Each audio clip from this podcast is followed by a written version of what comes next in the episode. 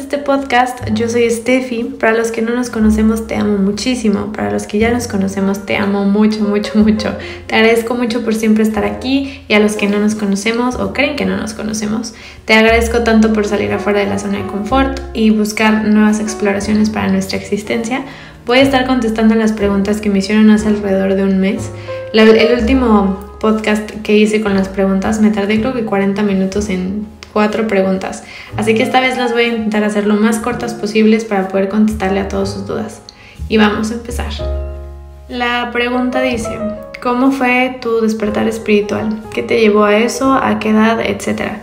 Yo, yo en lo personal no considero que los despertares espirituales, como lo dice la moda, existen porque creo que es un proceso, pues es parte del proceso de la existencia, simplemente estar Em, revolucionando o evolucionando nuestra manera de pensar y de actuar y de cómo conectamos las cosas con todo, creo que siempre va a haber estos impactos grandes de información en donde vas a decir, wow, realmente no, no estaba entendiendo cómo era la existencia y ahora lo veo desde otro punto o desde otra perspectiva. Entonces realmente el espiritual como tal, el despertar espiritual no existe. Tampoco es que creo que siento que ahorita es como una moda y yo lo llevo viviendo pues ya desde hace muchos años. Antes de que esto se convirtiera en como lo que es hoy, que ya todos quieren ser espirituales y esa es la parte muy muy padre, pero que ojalá dure, que no sea una moda y que no se hable nada más porque llama la atención en este momento. Entonces creo que em, en cada dimensión hay 12 como niveles, por así decirlo. Igual que creo que en el piano. La verdad nunca he tocado el piano, pero he escuchado mucho que la existencia se relaciona mucho con el instrumento del piano. Y mm, es porque hay 12 niveles entre cada dimensión. Y por ejemplo, nosotros compartimos esta tercera dimensión con los animales. Los animales están en un nivel de esta tercera dimensión abajo de nosotros porque apenas están reconociendo su propia existencia. Entonces todavía no se preguntan o no se cuestionan o no entienden todavía eh, la vibración de amor tan fuerte. Cuando los animales trascienden a otro vehículo es donde pueden entender más la vibración del amor, que el amor vibra en todo. Eh, uno de los animales que creo que están en el mismo nivel que los seres humanos son los delfines y las ballenas, porque son plenamente amor eh, inmenso. De hecho, su comunicación es como telepática. No sé si lo han notado.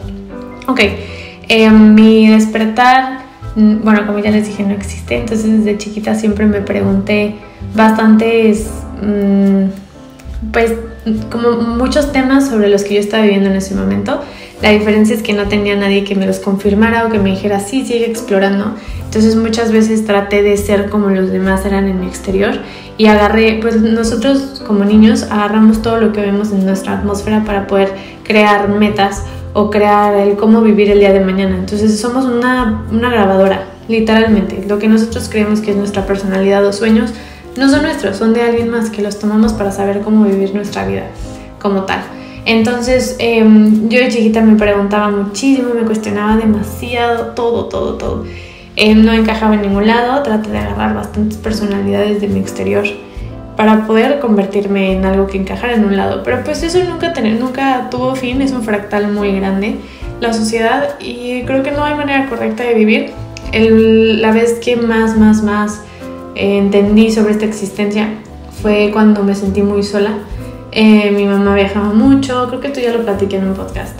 Em, el punto de todo esto es que tuve una experiencia fuera de mi cuerpo. Yo no creía en Dios, crecí en una escuela católica y se me hacía muy limitante todo lo que enseñaban. Y más como, como forzaban a que tenías que ir ciertos días a la iglesia. Sí, o sea, no importa si no querías. Entonces siento que eso también es un límite tan grande que haces, haces que tu cuerpo genere una cierta química que no te guste estar ahí. Entonces tu cuerpo lo, guarda como memoria y cada vez que tú quieras ir a rezarle un miércoles ya vas a decir qué horror, es que es como una obligación, no lo, no lo estoy haciendo porque realmente me nace. Em, pero bueno, em, yo no creía en ningún dios y de hecho esa noche pues yo lo puse en un podcast, estoy casi segura que lo compartí, es una noche muy larga, pero el punto es que al día siguiente nací otra vez y dije, tengo muchas respuestas y tantas cosas que explorar que ahora sí toda mi vida va a cambiar. Y de ahí empecé a dejar de hablar la gente, de ahora sí explorar mi propia persona, encontrar mi propia personalidad en el aspecto de construirla yo, porque la personalidad no existe. Pero siento que yo tenía muchos cachos de las personas que yo veía en mi exterior. Entonces empecé a convertirme en lo que yo quería como para mí, no sé si tiene sentido. Em, dejé de tomar porque yo no tomaba. A mí jamás me gustó el alcohol, ni el cigarro, ni nada. Y definitivamente lo hacía porque yo, yo quería pertenecer a, algún lado. Em, pero creo que ese día fue donde empezó el cambio drástico en mis acciones, porque ahora sí, en ese momento dije, no me importa si estoy sola en el camino, prefiero estar sola en el camino que estar muy acompañada de sombras que ni siquiera se conocen a sí mismos. Entonces creo que ahí medio contesté la pregunta. Vamos a la siguiente. ¿Qué es un fantasma y qué rol tienen en nuestra experiencia terrenal y espiritual? Ese es un tema muy, muy, muy extenso. Creo que sí merece un podcast completamente de, para los fantasmas o la frecuencia en la cual le llaman paranormal. Em, nosotros vemos el 0.005 del espectro de la luz. Quiere decir que no vemos ni el 1%. Entonces cuando hay personas que pueden llegar a ver eh, un fantasma o un poltergeist o un, em, algo paranormal, algo que, que fuera, que no estuviera, no sé cómo explicarles, porque la lógica no existe. La, el, el, sistema educativo o el sistema médico, el sistema como tal te hace pensar que debe de haber algo lógico, pero ni siquiera la existencia es lógica, pero si te hacen pensar que algo es lineal y algo tiene que ir bajo reglas, te pueden controlar, pueden controlar tu perspectiva. Entonces, cuando sucede algo fuera de lo común en nuestra vida, en nuestra rutina, por así decirlo, em, cuando vemos una persona que no vive en nuestra casa o cuando se mueven unos objetos y no hay nadie, es porque realmente estamos, nuestro universo o nuestra vida, nuestra realidad está, digamos que chocando, pero no chocando en un aspecto negativo, sino como interlazando, está siendo conectada o influenciada Hijo, es que no encuentro la palabra. Qué impresión. siempre leo en los libros que, que me encantan que la comunicación en palabras es muy corta y realmente lo es. Hay veces que tengo que utilizar palabras que no me gustan, que no expresan ni tantito como lo del despertar espiritual, para poder que la gente pueda entender un poco sobre el concepto que trato de hablar. Pero bueno, lo bueno es que poco a poco nos, nos acercamos cada vez a la telepatía. Em, pero bueno, eh, Mm, ¿Alguna vez han visto cómo se, se interlaza una cobija tejida? Así está todas las realidades y todo el universo y todas las existencias. Pero cuando una, como todas las probabilidades y posibilidades están allá afuera, todo es muy posible. Hay veces que esas frecuencias entre cada hilo de la cobija pueden juntarse en unos segundos, horas o vidas. Todo es posible. Entonces esas frecuencias pueden ser visibles para la persona que esté viviendo en, esa, en ese hilo, hilo de la, de la cobija. Entonces, cuando vemos más del 0.005% del espectro electromagnético es en donde podemos llegar a ver esto que se le llama fantasmas, eh, paranormal, poltergeist, etc. O los supuestos todo lo que habla la religión católica que también no existe y es creado por la mente humana porque nosotros creamos nuestras experiencias. Entonces si alguien te dice que existe el color rojo, todos vamos a ver el color rojo. Pero bueno, em, es simplemente un cambio de frecuencia, es como si cambiaras el canal y pudieras ver más. De hecho, esa dimensión está mucho más, está increíblemente lejos. Yo creo que el, la siguiente galaxia queda más cerca que, que esa dimensión a nosotros. O sea, ¿alguna vez han escuchado la frase tan cerca? Tan, tan, tan cerca pero tan lejos. Es literalmente eso. Están muy cerca y se pueden ver, pero la, frecuencia y la dimensión están muy lejos una de la otra. Eh, les digo, es un tema bastante complejo, entonces creo que algún día voy a hacer un, un podcast de este tema. ¿Cómo empezar a crear conciencia para tener sueños lúcidos? Creo que un buen comienzo sería la meditación, porque un sueño lúcido es como una meditación, simplemente que lo sentimos un poco más real porque estamos descansando y realmente fuera del cuerpo. Em, creo que cuando, bueno, eso es lo que yo hago personalmente. Creo, yo soy mucho de ese tipo de persona que si a mí me dicen cómo hacer las cosas, no me funciona. Siento que tengo que encontrar yo mi manera precisa para que me funcione a mí y considero que prácticamente todos somos igual porque somos muy únicos, nuestra geometría nuestro cuerpo es muy única, entonces lo que le funcionó a alguien no te va a funcionar a ti. O no es que no se pueda, sino ahí está la posibilidad de que te funcione, pero puede funcionarte mejor si tú encuentras las herramientas que tu persona puede utilizar bajo tus creencias y tu geometría em, perfecta en tu cuerpo. Entonces lo que yo ocupo es em, las meditaciones antes de dormir. Siempre estoy como imaginándome dónde quiero estar, qué es lo que quiero tener. Em, qué es lo que quiero explorar y normalmente siempre me imagino hablando con seres que no, eh, que no son, no sé cómo explicarlo, quiero decir extraterrestres, pero es que esa palabra se me hace muy, muy racista, por así decirlo, se me hace, no tiene tanta unidad, pero la ocupo, la utilizo porque sé que las personas es con lo que lo relacionan. Pero bueno, me imagino hablando con seres de esta dimensión y de muchas más platicando de todos los, todos los downloads o todas las descargas de información que quiero tener, que quiero tener para poder evolucionar el planeta, etc. Y cuando hago ese tipo de visualizaciones hay veces que las sueño muy profundo. Y cuando tenemos sueños lúcidos es prácticamente, creo que hay unos ciertos ejercicios en donde te ves las manos para ver que estás en el sueño y luego para hacerte más consciente, pero creo que con una buena meditación antes de dormir puedes empezar a tener sueños lúcidos. De hecho, lo he estado haciendo en los últimos cuatro días y ha funcionado muy bien. Muy, muy bien. De hecho, em, vi una foto en mi teléfono porque estaba borrando muchas y vi, vi una foto de mi, de mi infancia. Em, bueno, sí, de mi infancia. Y soñé con una parte de mi adolescencia que me hacía sentir muy, muy densa, pero no a mí, sino todo el ambiente en el que estaba rodeada. Y el sentimiento fue tan, tan exacto, tan, tan preciso que cuando me levanté empecé a meditar muchísimo y dije, tengo que enfocarme en lo que realmente quiero, porque esa foto que vi antes de dormirme, y no me había dado cuenta que era por la foto, me di cuenta en mi meditación que lo que creó ese sueño lúcido fue, fue la foto. La energía de la foto que vi es lo que creó el sueño lúcido. Entonces ahí en mi meditación fue donde me di cuenta y dije, ok, aquí es donde tengo que transformar esa, ese sentimiento porque creo que em, cuando lo recuerdas es una memoria que, que sigue impresa en tu, geometría y es perfecta porque te ayuda a evolucionar y entender también los la parte negativa que también somos, porque la negatividad y la positividad no existen, son una sola línea o espagueti, por así decirlo. Em, creo que ya me desvié del tema, pero voy a, voy a continuar con la otra pregunta. ¿Qué opinas acerca de Nostradamus? Yo tengo tres libros que quiero leer de él. De hecho, ya los compré. Los tengo ahí en espera porque estoy ahorita leyendo otros bastante movedores de conciencia. Pero hasta donde tengo entendido, Nostradamus eh, fue un contactado, un ser de otra dimensión, llegó y lo ayudó a poder prácticamente estar en el futuro para poder tener predicciones. Y yo creo que todo eso es posible.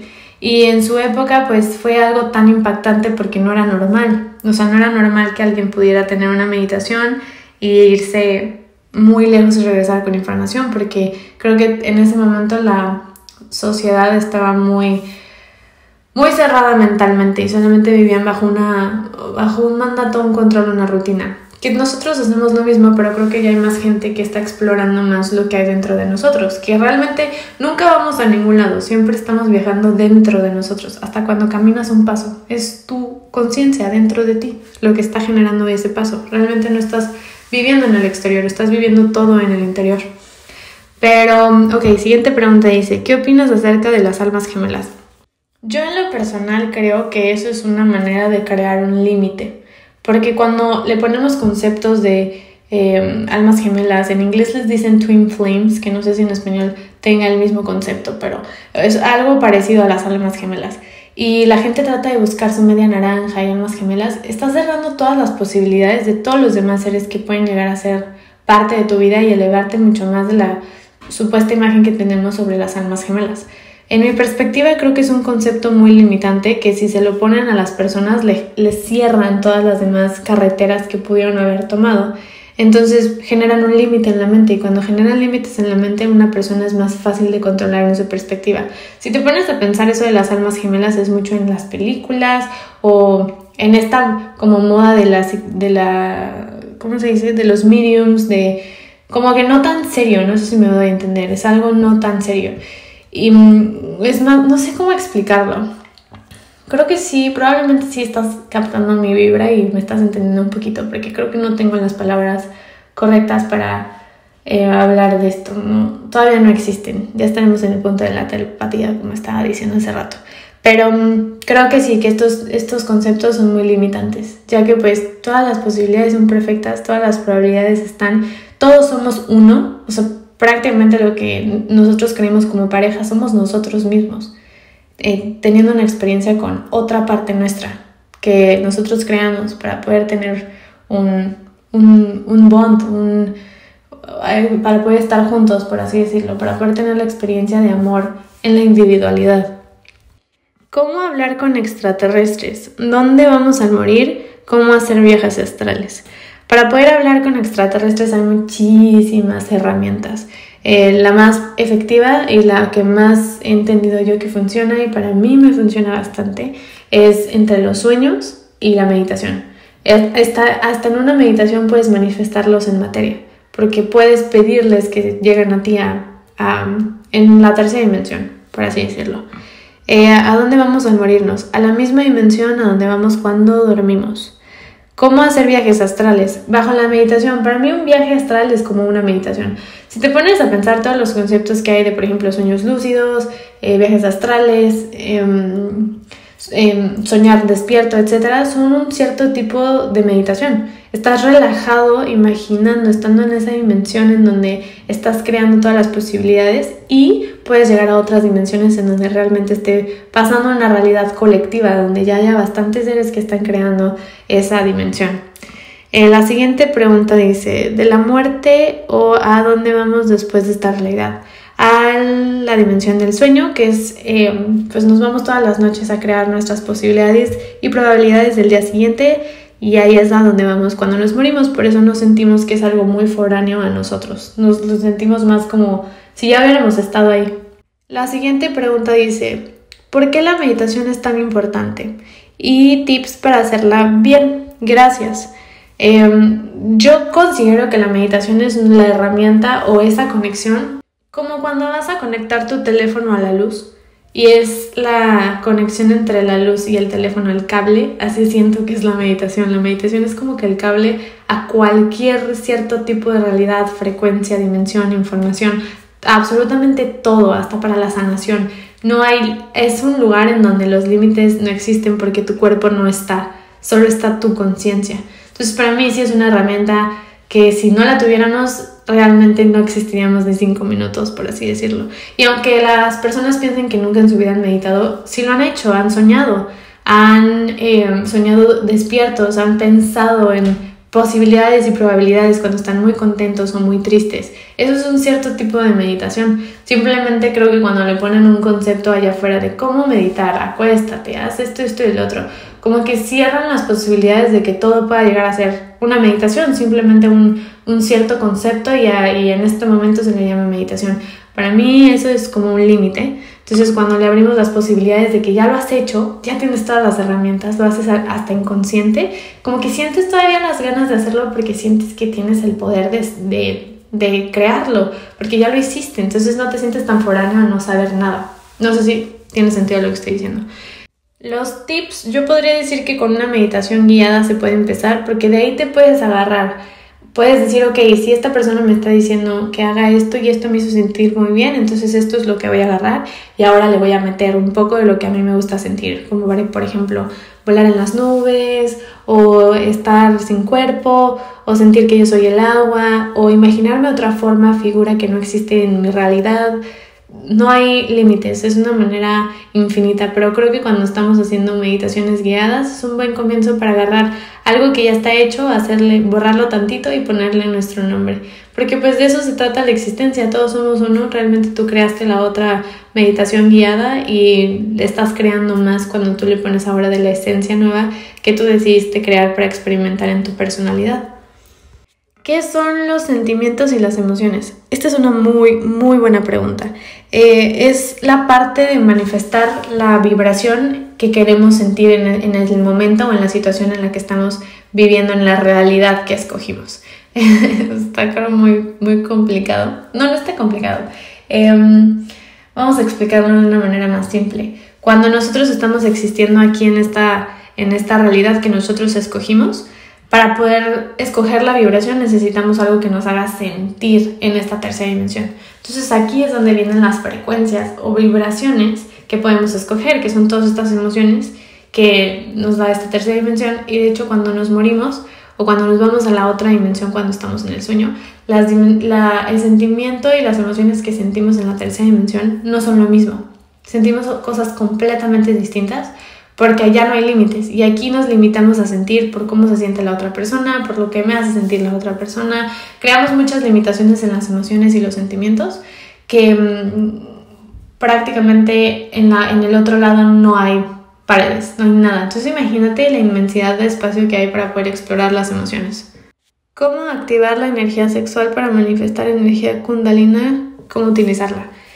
Yo en lo personal, mi camino en este vehículo de Steffi, yo creo que, que es la sexualidad está enfocada en un chakra que se llama raíz, que es el primer chakra. Eh, cuando estamos muy enfocados en el primer chakra, ¿qué pasa con los demás? Pierden desenfoque, porque la energía está muy, muy concentrada en el primer chakra, porque creemos que la sexualidad es, es muy necesaria, muy parte, porque eso es lo que hace la programación de, la, de afuera que controla nuestra perspectiva. Todo está increíblemente sexualizado.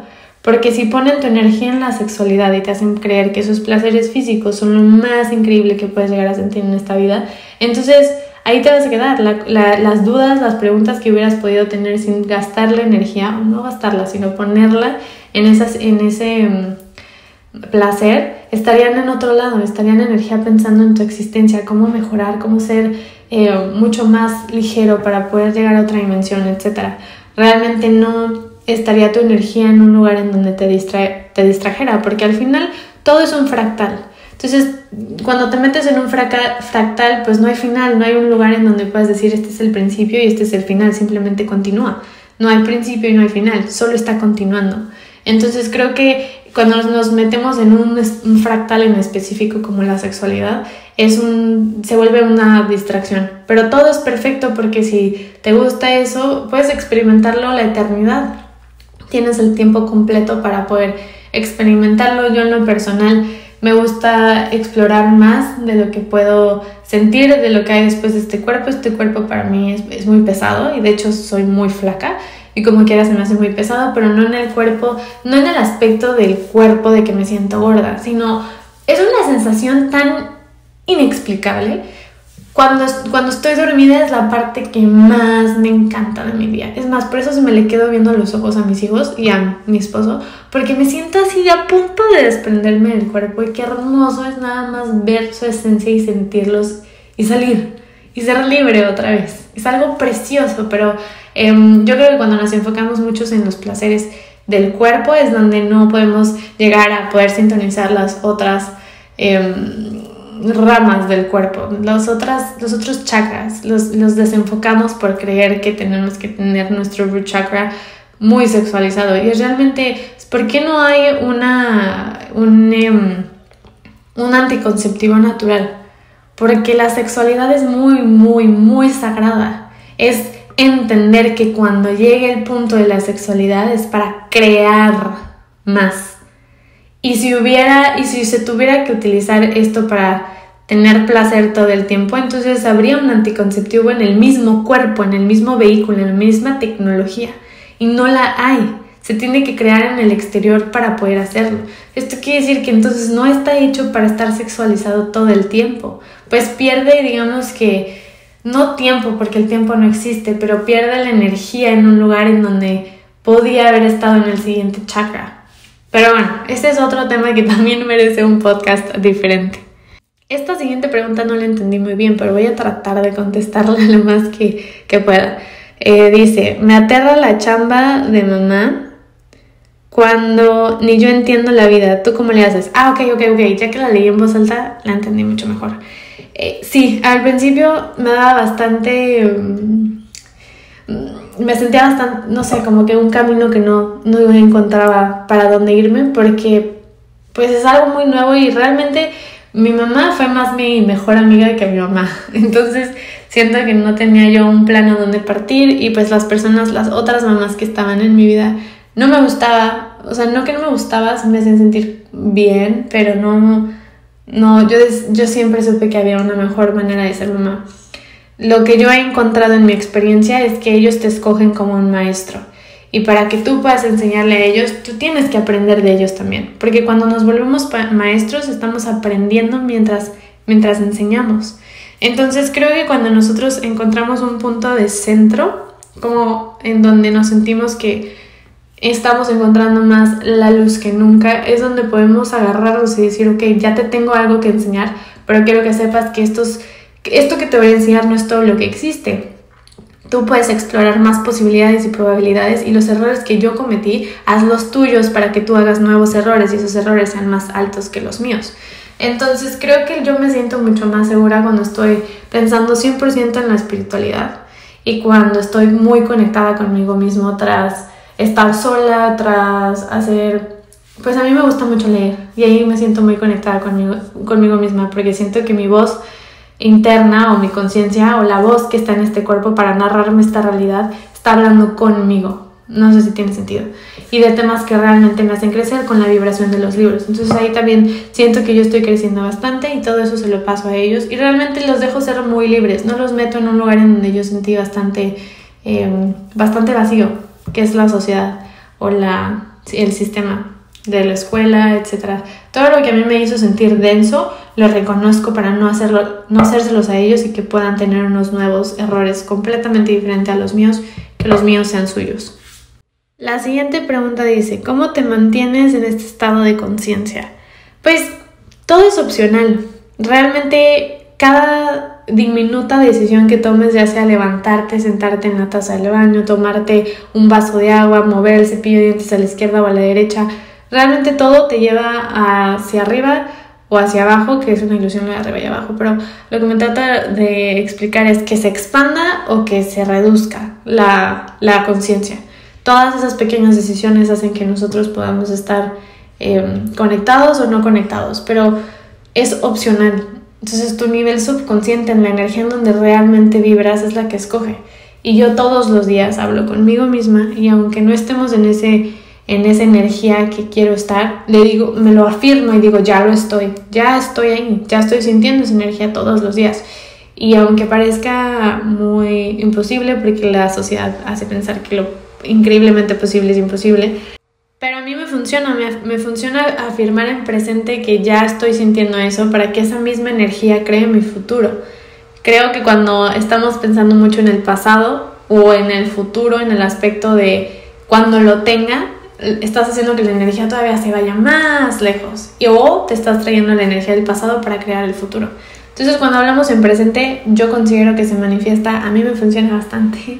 Yo vivo en, en mi realidad de ya estoy en la quinta dimensión, ya estoy viviendo increíble, ya estoy siendo una con todo.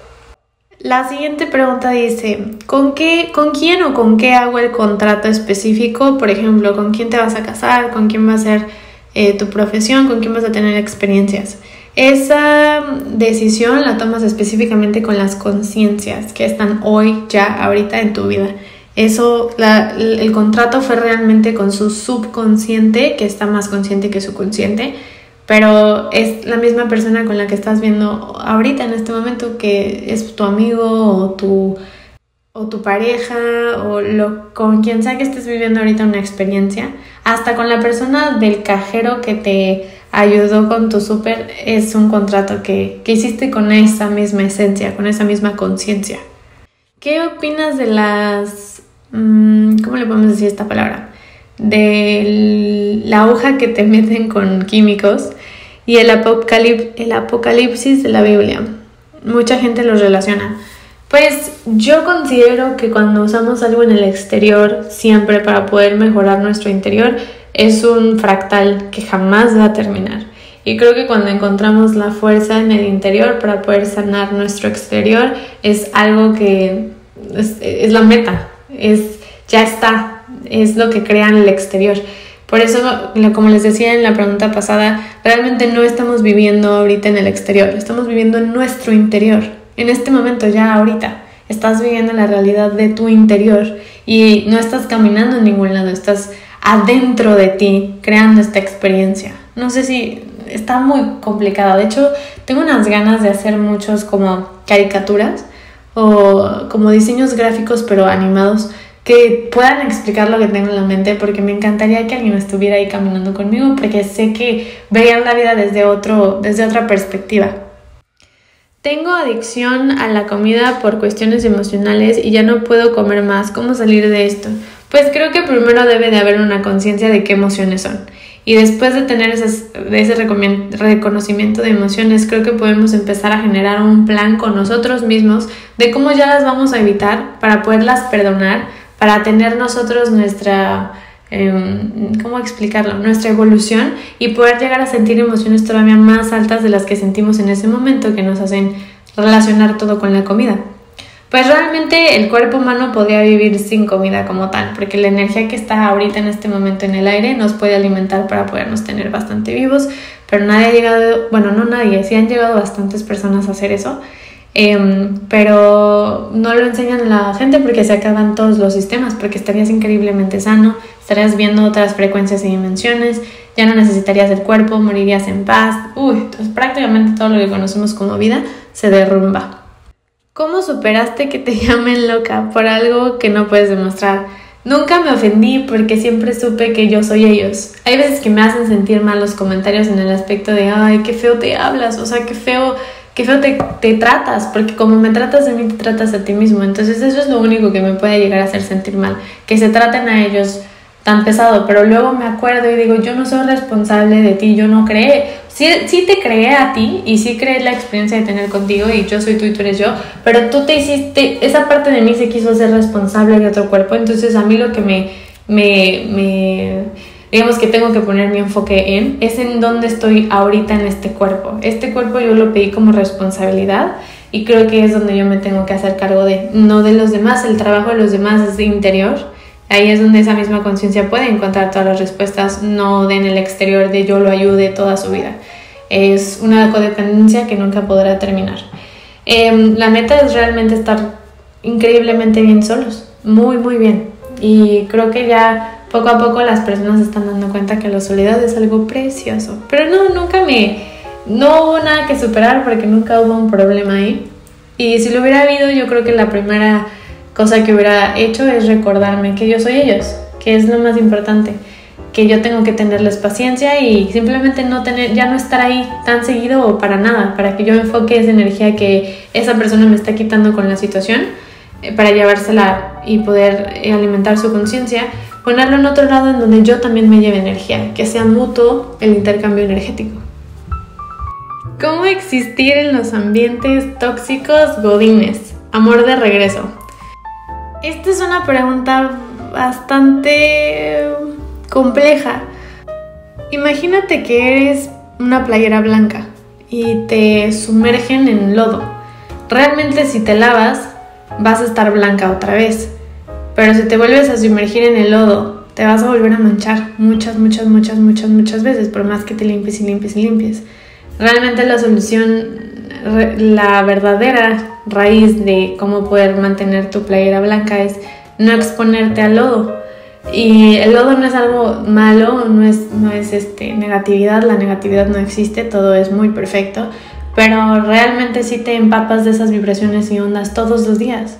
Y no es algo que tú puedas moverte, moverlo o hacerlo, porque tú estás primero deseando estar ahí, porque si ya lo estás viviendo ahorita es un deseo interno tuyo. Y mm, segunda, es algo incontrolable tener las ondas de tu, de tu ambiente, pues tú estás creando ese ambiente. Entonces lo mejor que, bueno, a lo mejor no existe lo mejor, lo que yo haría personalmente es ya no estar ahí, buscar una manera, tener como meta ahora sí explorar mi conciencia para poder encontrar un lugar en donde me pueda seguir dando em, mi estabilidad económica pero que yo ya no esté en esas ondas energéticas en las cuales yo ya reconocí y estoy trabajando en mí para no poderlas tener que experimentarlas otra vez ya que son mías y son mi experiencia preciosa y son parte de mi crecimiento, pero ahora dejarlas ir para poder tener nuevas ondas y experiencias completamente diferentes para poder saber qué más existe allá afuera. Creo que ahora sí rompí récord. Este es el podcast más corto que he hecho, si no me equivoco. Te amo mucho y te agradezco tanto por haber estado aquí. Todavía no termino las preguntas, pero creo que ahora les voy a les voy a pedir nuevas preguntas, ya que hay más personas hermosas en nuestra comunidad y me gustaría que todos pudieran preguntar y poder explorar esas dudas que tienen todos para poder todavía unirnos mucho más. Te amo bastante y como me encanta vibrar contigo. Gracias por estar aquí. Me haces crecer demasiado. Con todas tus dudas me haces todavía tratar de ponerlo en palabras y siento que eso hace que mi cerebro tenga bastante músculo. Te amo mucho y te amo, te amo, te amo, te amo tanto o más de lo que me amo a mí misma porque estoy segura que hay más amor de lo que todavía pueden expresar estas palabras. Te amo infinito. Gracias por estar aquí. Nos vemos a la siguiente. Bye.